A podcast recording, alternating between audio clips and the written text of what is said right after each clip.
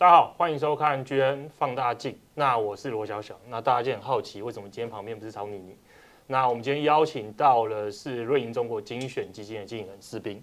那至于为什么会邀施总前来，也因为相信有在投资中国的投资人应该知道嘛，就是瑞银中国精选这档基金一直大概大部分就是你如果想买基金的中国基金的时候，它就是首选嘛。那为什么它通常会首选？因为它进入中国市场也早。那往年常年的绩效也不错，所以大家大家都很喜欢。那我相信，其实对于台湾的投资人都觉得中国是一个很好像有点熟悉、有点神秘的存在。因为像以我为例嘛，我们国中的时候还要背中国的铁路位置啊，虽然说我也不知道背这干嘛。那我们过过往在背嘛，所以就觉得中国好像有点熟。那可是真的在做投资中国的时候，就觉得好像对中国又没那么了解。所以想说，我们今天请施总来直接给我们解答大家对中国的疑惑。好，谢谢你邀请。好，那我们首先第一个问题就是，我们其实从去年第四季以来，我们对中国看法就蛮乐观的。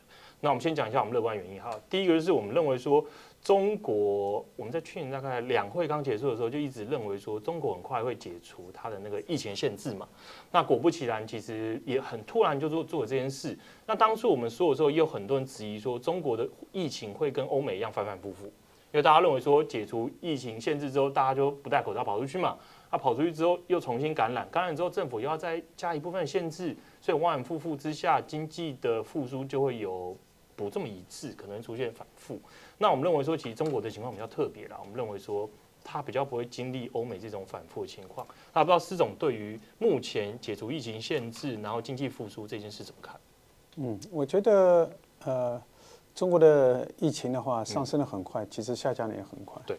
目前来讲的话，生活已经基本上完全正常化，所以我觉得，呃，目前来讲对经济的影响应该已经消除了，在一个恢复的过程中。嗯。而且我感觉呢，这个以后在大规模的发生的可能性呢，也不是太大。对。啊，因为我觉得，呃，政府的话，对这个大规模发生的话，已经的这种准备已经比以前强多了。我们会有呃各种各样的方案，也会有各种的各样的疫苗，呃，甚至如果发生以后，这种特效药也会准备的比较充分。所以我觉得，再像以前这样大规模疫情发生的可能性基本没有。其实应该说，就像欧美一样嘛，就是回到正常生活了。对，嗯。那在第二个问题就是，之前因为三道红线政策嘛，所以其实对于中国的房地产开发商，然后对于整个中国的高收益债券都带来比较负面的冲击。那我们还是认为说，其实政府不会搞到鱼死网破嘛，所以当然有部分部门的风险很高是事实，那需要去降低风险也是对的。可是不可能因为为了抑制风险，所以把整个经济弄垮。所以我们还我们在去年的时候，其实也是一一直持续认为说，中国政府会逐步对于房地产的一个限制，或者是对于那个那个房价房市买卖的一个限制。那我们认为说，在政策资源之下，加上近期我们也看到中国政府开始持续的降准，我们还是。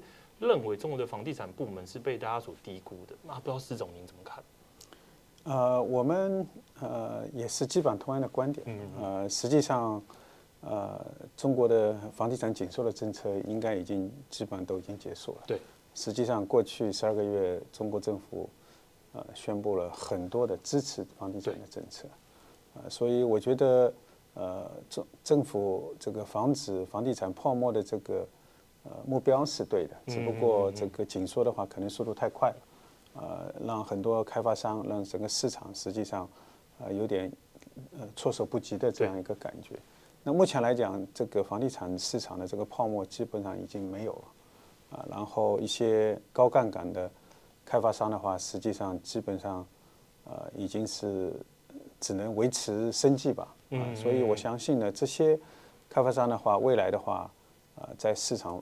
当中的份额会大幅下降，反而一些财务比较稳健的产品质质量比较优秀的这些呃企业的话，实际上呃最近的表现都非常好，他们的销售啊是远远超过市场。呃，比如整个市场一二月的话，大概还是这个同比的话还是下降了一点点，但是这些表现比较好的。这些开发商的话，它的销售增长都是百分之三四十以上。嗯嗯。所以我觉得房地产市场里面会出现非常大的分化。啊，有些这个财务实力比较弱的这些公司的话，那基本上就会从市场上退出。嗯，其实就跟美国现在银行危机很像嘛，因为就是呃利率是很快，所以有部分体质比较好，或是过往比较过分积极的一些银行面临破产风险嘛。那我们昨天也看到，矽谷银行也正式被人家要收购，所以就是优质企业永远都会存活下去。那优质企业在危机之中可以找到并购小企业的的方法，那优质企业越做越大，越越来越强。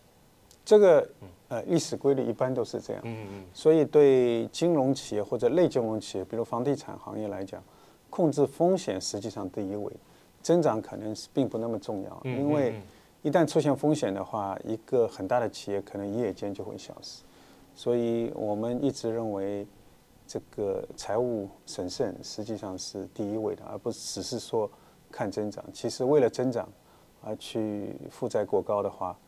在某个时点，肯定会给这个公司带来巨大的伤害。好，那我觉得这问题很有趣了。那我们先，这有点像临时追问，突然跑出来，就照刚才施总的逻辑，所以那我可以请问是，所以在瑞银中国精选这档基金的操作上，相较于成长性，是否在挑选的时候会比较重视重重视公司的价值？可以可以可以这么解读吗？呃，对，呃，可以这么说，呃，但是呢，我们其实更注重的是，嗯，呃，增长的持续性，嗯，呃，有些其实短期增长非常快的话，我们可能会反而躲避，因为我们觉得这种增长不可以持续。我们要想这个公司五年以后、十年以后会是怎么样？如果我们可以看到一个很清晰的一个未来的话，嗯嗯嗯，那我们觉得我们现在去参与是值得的。因为我们基金规模比较大嘛，对，所以也不可能完全通过交易型进进出出啊什么之类，所以我们更看重的是公司持续的这个增长的能力，它的持续的竞争优势，这个对我们来说可能更重要。那我再问一个，还是一个临时的问题，因为因为刚才提了嘛，就是你们会看好公司长期，因为有点像巴菲特嘛，就是你如果不看好它十年。你根本就不会买它。那如果你们看好是很长期的，它可能因为股价一定会有会有波动嘛。那假设因为短期真的是因为市场很不理性的下跌，它的价格被错杀，那通常你们会怎么处理？继续抱着还是？呃，我觉得从我们的管理的经验来讲，我们很多公司已经持有十几年了，很多公司甚至我刚刚来瑞银资产的话就开始持有，一直到现在。那么我们觉得一个好公司，实际上下跌的机会的话，是一个加仓的机会。嗯嗯嗯。啊，因为很多的下跌是因为市场的因素，不是因为公司基本面的因素。那如果因为市场的因素，啊，导致股价下跌的话，对长期投资者来讲的话，实际上一个很好的机会。所以呃，我们这个整个基金的话，换手率非常低，而且你看这个。前几大重仓股的话，每年基本上都比较相似，会有一些调整，但是长期来看都是比较相似，因为我们看好公司的商业模式，看好公司的竞争力，看好它的长续的呃持续的发展。嗯，好，那我们再下一个问题，我们刚才因为我们刚才先提了对于中国今年解除疫情封锁之后复苏嘛，我们有提了对房地产开始从比较限制的政策变别比较资源的政策。然后加上降准，然后其实疫情期间，中国也像很像美国，它有居民累积了非常大量的一个过剩的储蓄。那我们是好奇说，正常来讲，因为解除限制，政府给大家的对未来看法更乐观。理论上讲，大家应该会像欧美一样疯狂的出来消费，把之前的过剩储蓄，不管你说拿去买买消费品，或者是买车，或者是买房，上来说都都都都是会变好的。他不知道您对于那如果这个消费如果真的复苏了，那可不可以引导到中国政府之前所期望的双循环？呃，我觉得长期这个可能性应该非常大的。嗯嗯。呃，我觉得呃，现在很多这个消费者或者企业家没有去消费，没有去投资的话，呃，可能还是对未来的这个长期不是很有信心，不看得不是很清楚。那么实际上，我们呃觉得呢，随着未来的这个政府的支持政策，包括是企业对民营企业的这些政策更加清晰的话，大家看得更加清楚的话，我觉得会增加的它的消费，增加它的投资的。因为这些很多，比如像买房啊、买大宗的这些，呃，比如汽车啊什么之类的，都是一个长期的投资。所以他一定要在比较确信的情况下才会去做这样一个投资。对，没错没错。啊，所以我相信呢，呃，目前来讲，这个这个老百姓的心理或者企业家心理受这个疫情的影响比较大，还比较脆弱。那么我相信呢，等经济稳下来，或者甚至呃显示出一定的呃回升的这样一个迹象以后，啊，我们相信这些都会的都会增加。嗯，好，那我问一个非常关键问题，就是大家大家买一档基金的时候，一定会好奇说，一档基金背后操作逻辑是什么嘛？我们刚才提了，其实当然是你们是选择很长线看好的公司去做投资。那我可以再问比较简短是。那如果以近期来讲，你们觉得你们看好几个主轴是轴线是现在这档基金的重点嘛？像是我们刚才提到，像是可能看好双循环啊，所以我们因此选了比较多中国的内需消费。我举例啊，所以不知道施总你有没有什么比较明确的主轴？嗯，呃，我们是这样看的，就是呃，我们的操作逻辑一定是跟我们的投资逻辑相符合。嗯，我们的投资逻辑又是跟这公司的发展的商业逻辑是相符合的。啊，因为我觉得，呃，我们投资的收益长期是一定是来自于优秀企业的增长。对。啊，如果我们投了一个差的企业的话，其实我们投的越长，可能效果会更差，是吧？所以这个里面是应该是有很强的相关关系的。那么从长远的角度来讲呢，我们还是很看好这个消费这个行业。嗯嗯嗯。呃，主要是第一个，它是外部的因素比较小，是吧？基本上是中国自己内部的因素可以决定的。第二个呢，呃，我觉得中国的这个消费的升级还是一个长期的趋势。嗯，所以你呃优秀的品牌，这个产品力呃非常强的那些品牌，实际上长远来看它会表现更好。对啊，这个不光是在消费领域，其他在其他领域也是也是这个样子。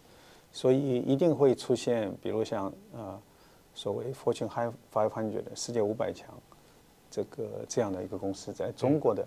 各个领域出现，尤其在消费领域啊，因为我觉得海外的品牌要在中国占很大的市场份额的话，其实难度还是比较大的，因为它对市场不是那么贴近，它不知道跟呃对这种市场的需求的预测，相对来说也会迟缓一点。嗯嗯。所以中国本地的呃消费品消费品企业的话是有很大的优势的。好，那我们今天最后最后一个问题，最后一个问题就是我们刚才。当然说提了很多，为什么我们认为看好中国原因嘛？那也分享这样基金的一个远远期的目标跟看法。那投资人一定还有个问题是，那短期的话有没有什么是潜在的利空或利多，是我们刚才没提到的？嗯，我觉得，嗯，一个市场肯定有它的机遇，有它的挑战，是吧？对，对，呃，否则就很难成为一个市场，市场就不会有波动。但是我感觉呢，目前来讲的话，应该是基于大于挑战。嗯嗯嗯。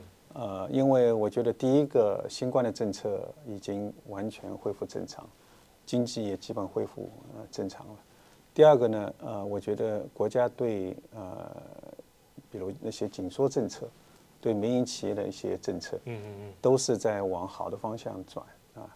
那么唯一一个不确定性呢，就是还是中美关系。那我也。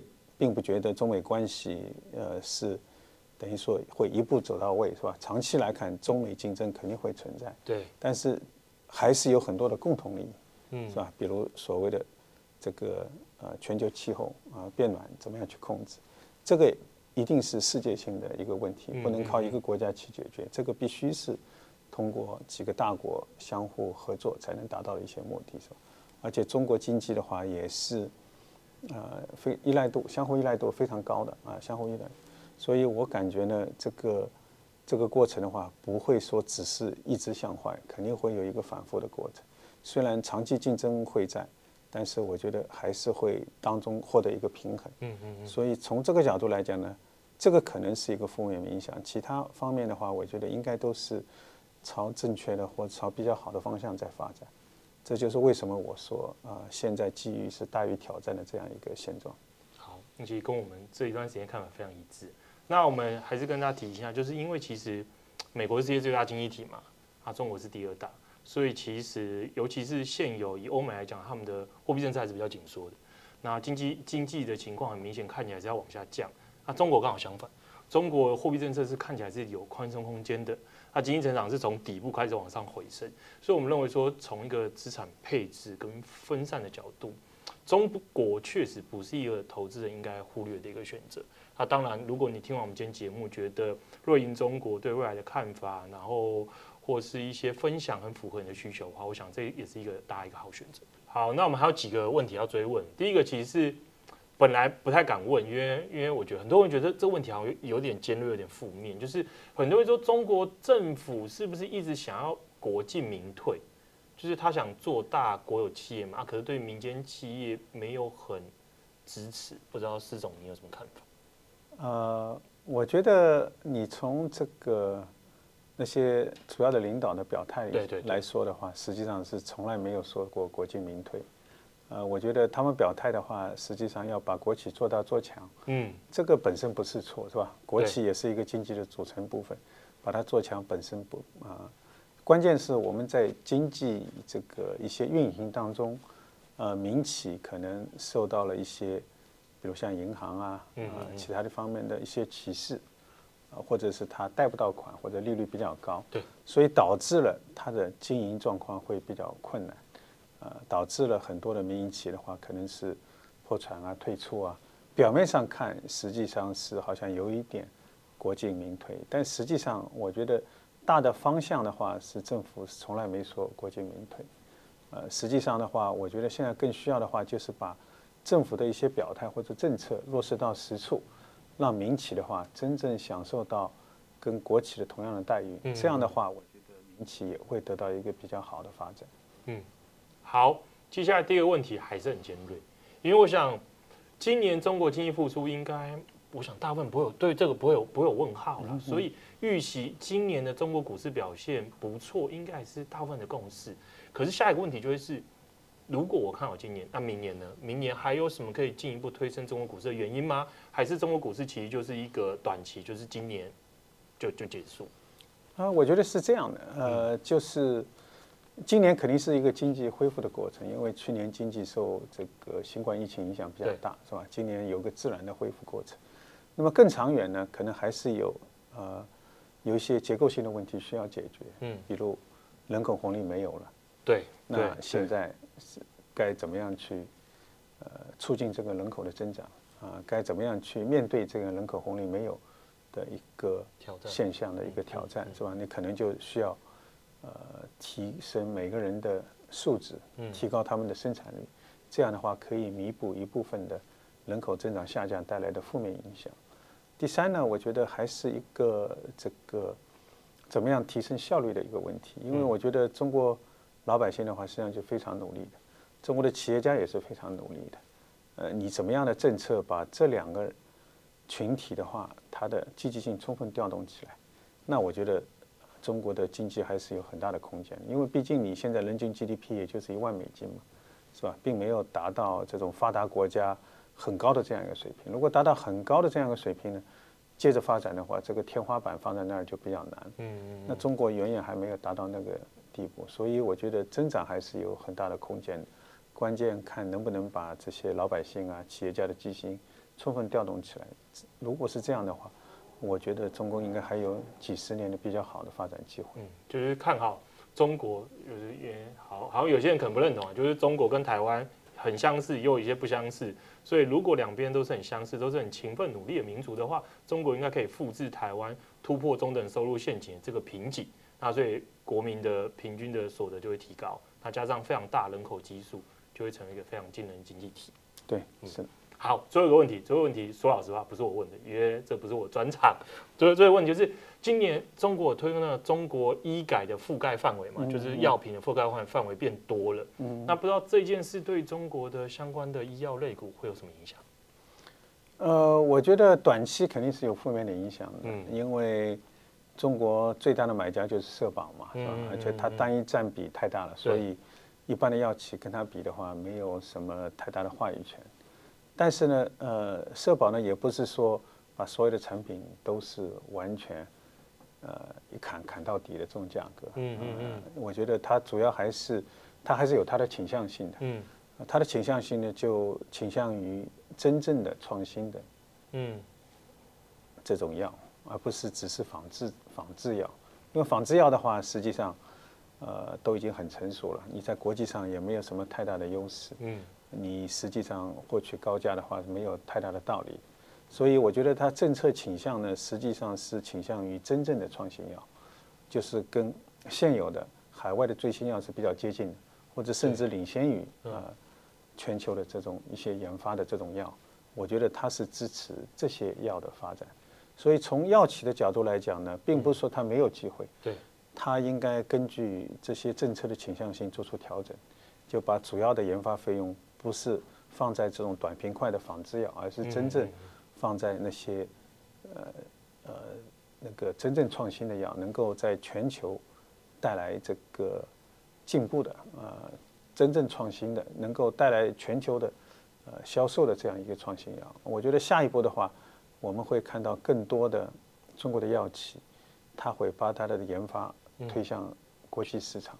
那么我们觉得呢，只有这样的企业呢，才有真正的生命力，才有真正的发展前途。嗯嗯嗯。好，所以就是中国政府就在做资源的优化了。那饼就钱就那么多，那所以把希望把它投向对未来真正有前景、有发展性的公司，而并不是给一些呃仿制药公司。对对对。那我们今天还是再次谢谢谢谢施总可以来接受我们的访问，谢谢大家。好，谢谢你们的邀请。